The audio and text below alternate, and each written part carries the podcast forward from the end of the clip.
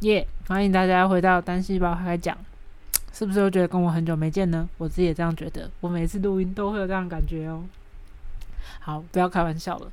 这一集呢，如同大家标题所见，虽然我还没有想好标题是什么，但是要来讨论就是这部作品《Debug 笔电的使用手册》。那在正式开始讨论之前，我先来讲一下为什么我会选择去看这部作品。我呢，一直是一个很希望台湾创作者的作品可以有更多面向的人。之前也专门做了一集关于那些我希望它被影视化的 BL 小说作品。其实近几年，我觉得台湾作品被改编也不算少，像是最近很红的《天桥上的魔术师》，之前的《用酒干嘛讲》，呃，近期预计要上档的《神之乡》，还有个人非常非常期待的《斯卡罗》，这都是台湾呃本土的作品去做改编的。当然还有非常多的作品，我也都非常期待，这边就不详列。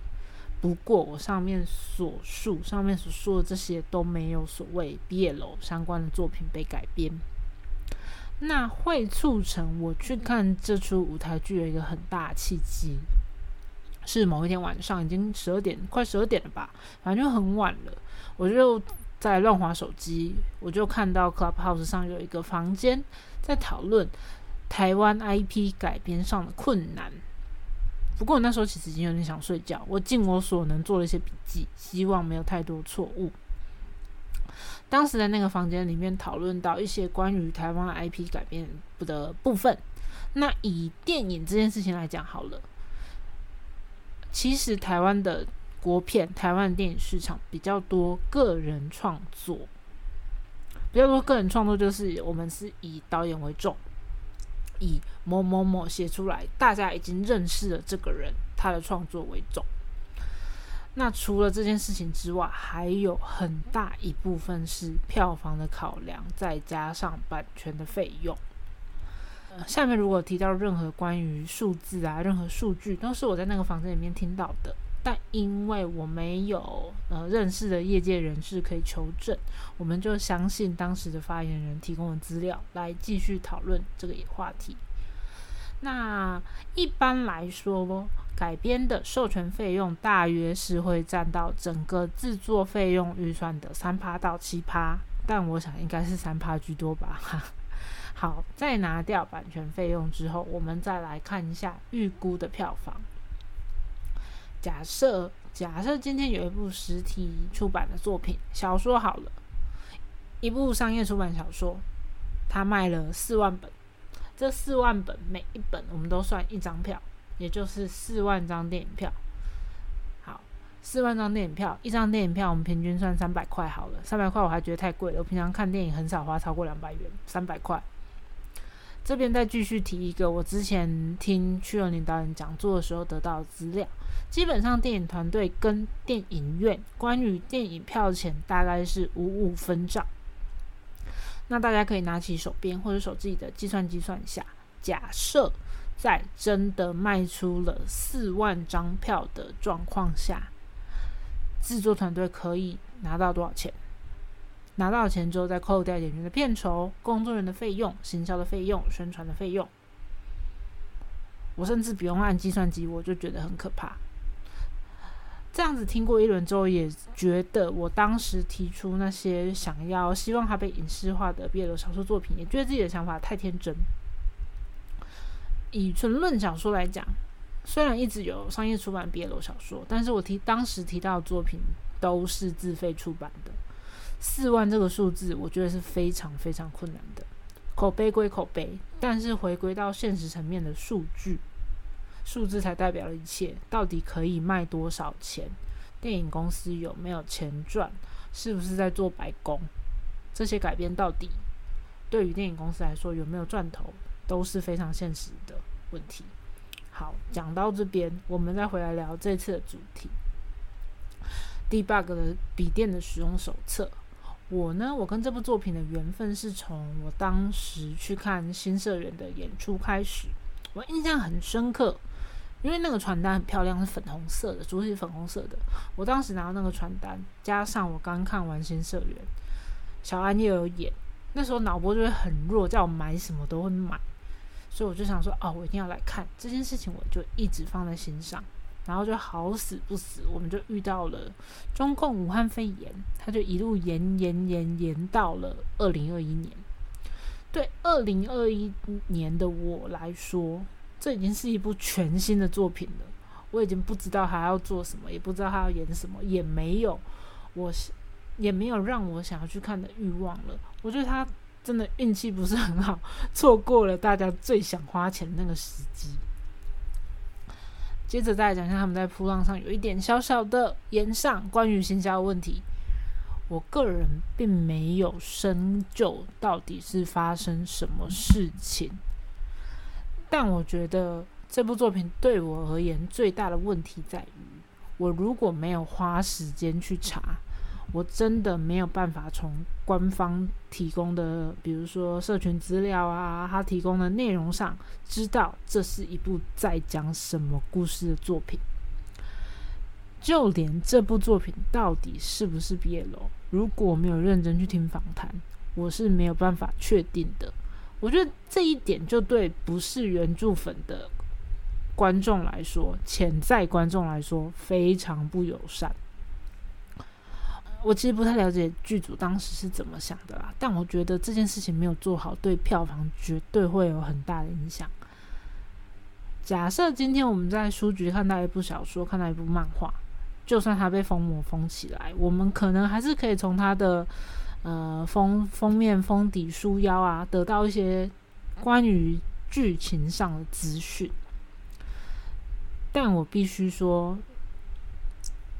Debug 笔电使用手册，相对而言，这是一部在大众市场普及度不高，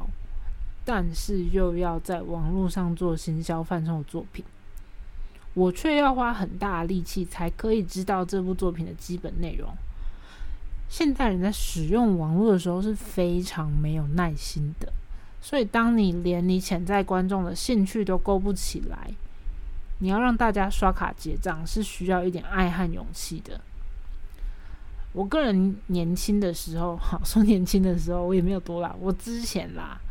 非常喜欢原著喵四郎老师的一部作品，叫做《魔王与小王子》。有多喜欢？喜欢程度就是我可以为了，光是为了这一本作品，我就可以特地参加 CWT。我现在其实已经不知道 CWT 那里面长什么样子了。对我来说，买通贩不过就是花钱解决问题，我还负担得起。那如果是没有开通饭作品，就是没有缘分啦，没有关系。而且这件事是因为后来，呃，原著喵四郎老师他的商业出版中心移到了日本，我就比较没有关注他，对他关注的比较少，造就我一开始看到这部作品的时候，我甚至不知道这部作品是喵四郎老师原著的。不过这个可能也是我个人的问题。但我这边想要讲的就是。如果观众间有意要了解这部作品，却要花费很大力气，真的比较难吸引到人。那因为这部片关于这部作品的相关讯息，在它上映前两三个月，诶，可能没有那么久，可能一个多月的时候，就一直在我的河道上飘来飘去，飘来飘去，所以我一直都知道，哦，它要上档了。真正真正促使我去买票的契机，就是我那天听完 Clubhouse 上讨论，深深觉得制作团队愿愿意花钱改编台湾原创 BL 作品，而且是改编成舞台剧，怎么样都应该要来支持一下，我就买票了。我个人在进场前一周还一直想着，哦，我要买原著来看，我要买原著来看，我想很久，但一直拖到进场前，我都还没有下单。这边就不得不说，我觉得剧本改编的非常好。你没有看原著，也可以很快进入状况。而且在我事后补完原著后，我甚至有点庆幸我没有事先看过原原著，会变成说我没有预期心理，我可以用一个全新的面向去认识这个故事。这并没有说谁好谁不好，而是漫画跟舞台剧，他们本来就是不同的载体，可以表现出来的东西就是不一样的。假设今天五个人看一部电影，可能会有三种以上的理解；五个人看一部小说，甚至会有五种以上理解。我觉得人与人之间心中的画面要有共识是非常困难的，所以在这个时候，从只有文字、只有图像的漫画改编成有声音、有动作，而且直接受到观众检视的舞台作品，很多改编是必要的。漫画有很多设定可以在阅读时被接受，是因为有画面跟文字去做辅助。那舞台剧就只能靠演员当下表现和舞台的效果去完整这整个故事。那我举一些我个人在阅读上的例子，会有一些些暴雷，大家自己就斟酌的听。那避免有人没有看过这部作品，我先稍微简介一下这部作品。这部作品主要围绕在四个角色。知名推理小说家丹木园，他在死前留下了遗嘱跟一台笔电给他的编辑季末。那季末就被托付要完成丹木园存在电脑里面的遗作，但是发生了意外，那部笔电掉到了水中。季末当时有很强烈的执念，觉得他一定要保护笔电里面的档案，一定要让丹木园的遗作被出版，所以他就向上天许愿。这个时候，笔电就被就被神奇的力量。变成了一个名叫雪见的人，那雪见就跟寂寞共同约定说好，那我们一起把存在雪见体内档案输出，去完成去出版这部作品。但其实雪见他并不喜欢人类，也并没有想要成为人类。但在他们共同完成这部作品的途中，他们逐渐发现啊，小说的内容其实是丹木园实际发生过的事情。那丹木园笔下的有一个角色叫做蒋延雪，也是实际存在的人物，大概是这样的故事。还有一些设定我没有交代很清楚，是希望大家有兴趣可以自己去看。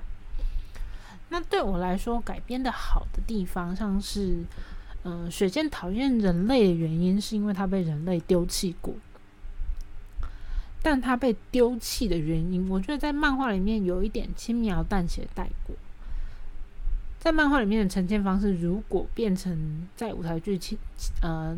如果变成在眼前亲身上演，会比较难让人进入状况。所以剧本在改编上，编剧就加了一些让理由更强烈的因素，让观众更有共感，不会觉得说啊，就因为这种理由，你就要把笔电丢掉吗？会觉得很错愕。另外还有一点就是，其实我觉得漫画的收尾真的比较仓促，这点喵四郎老师自己在场刊里面他也有提到，所以并不是说我想指责他，老师我很爱你的。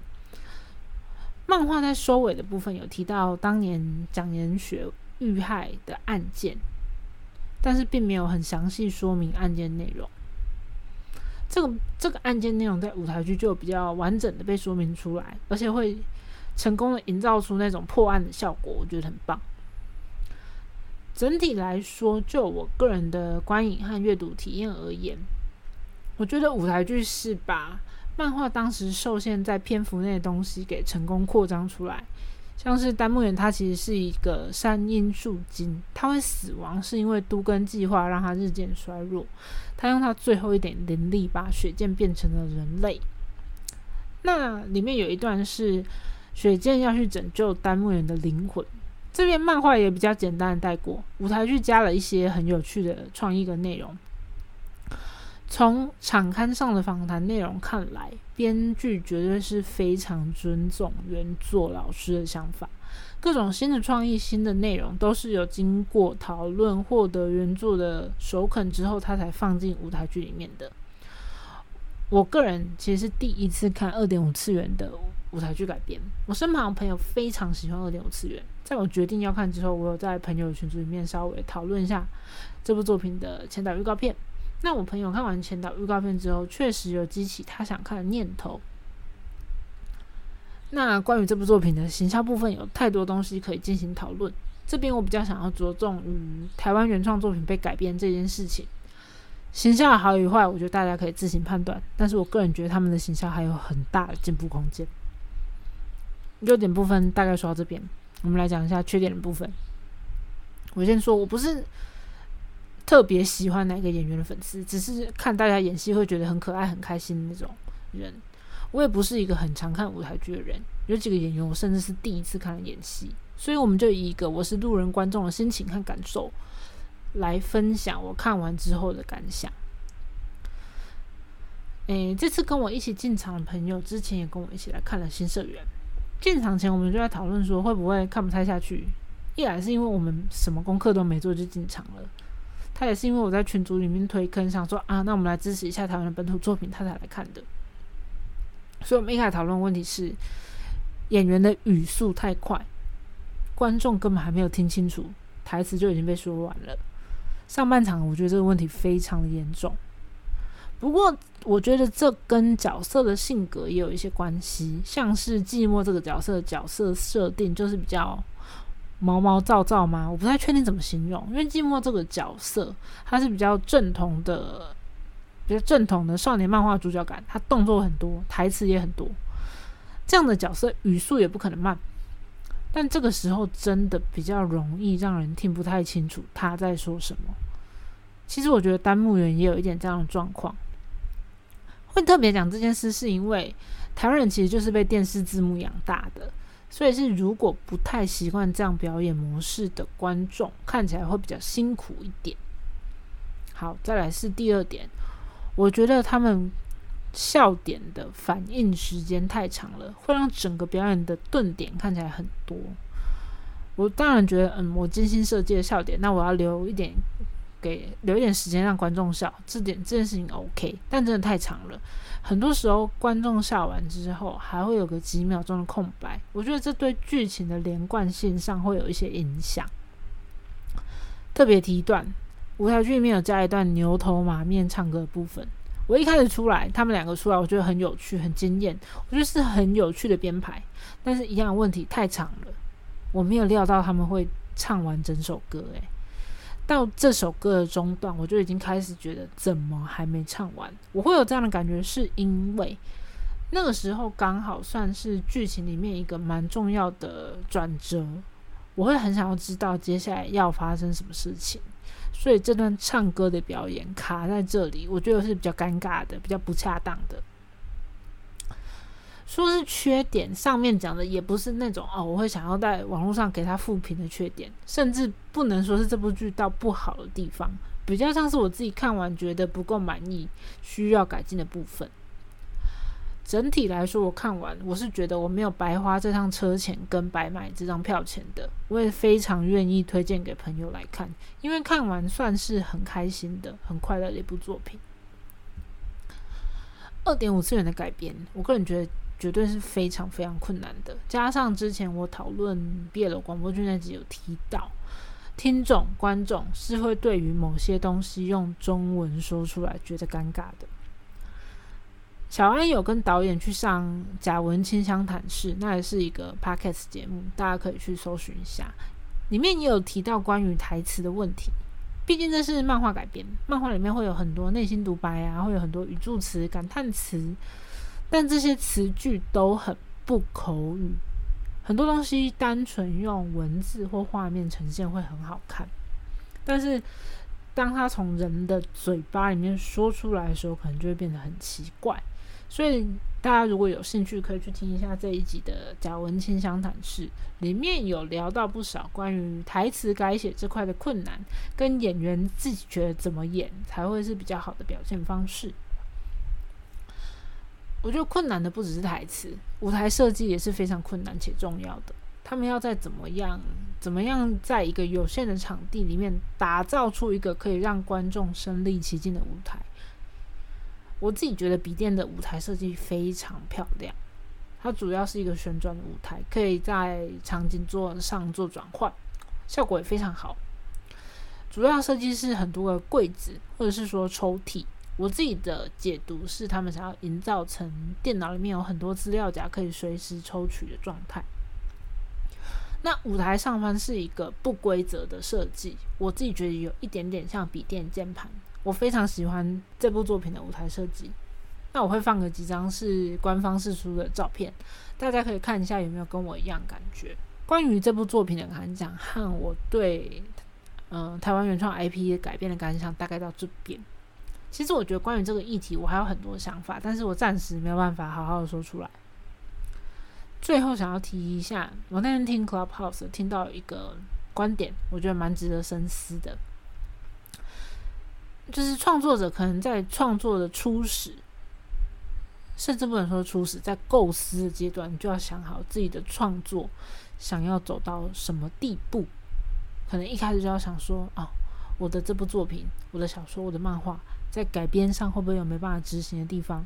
或者是如果他今天有机会被改编，可以以什么样的方式被呈现？